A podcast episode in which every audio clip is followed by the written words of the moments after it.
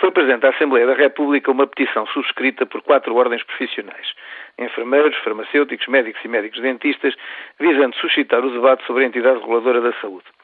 Tratando-se de matéria em que, coerentemente, as quatro ordens têm consertado posições, dir-se-ia que esta nova iniciativa nada traz de real que mereça destaque de notícia.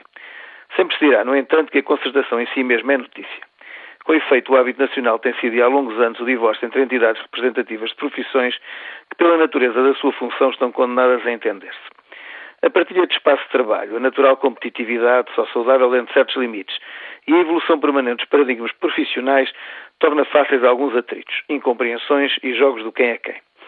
Os limites do aceitável têm por vezes sido ultrapassados quando interesses pessoais envolvidos em dinâmicas eleitoralistas sobrepõem à procura do bem comum.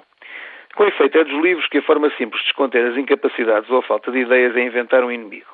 Esse inimigo deve ser, de preferência, identificável como óbvio, suficientemente forte para perdurar no tempo, que previne o trabalho de procurar outro, e ter nas suas fileiras alguns fundamentalistas militantes que, com facilidade e sem grande esforço, concitem os ódios do grupo.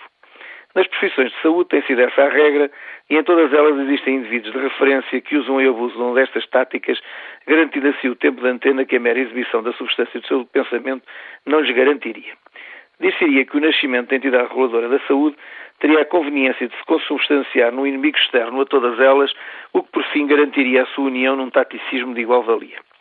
Esta leitura simplista é por natureza fácil, pelo que muita gente e mesmo alguma imprensa leu a entrega da petição neste contexto como se tratara de uma guerra visando a destruição do tal inimigo.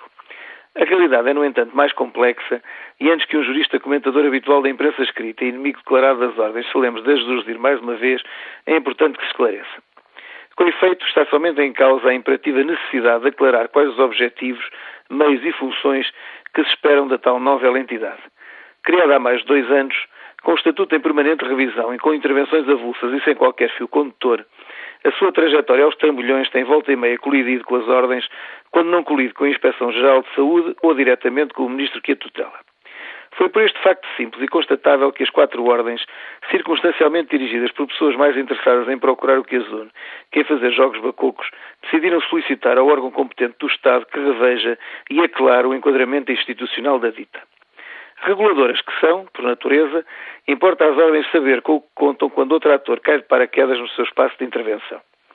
É que depois de extorquir milhares de euros aos médicos e aos médicos dentistas, depois de extorquir milhares de euros aos hospitais afogados em dívidas, depois de extorquir milhares de euros a convencionados que não vêm aumentos de tabelas há anos, já toda a gente percebeu quem vai pagar a entidade reguladora da saúde.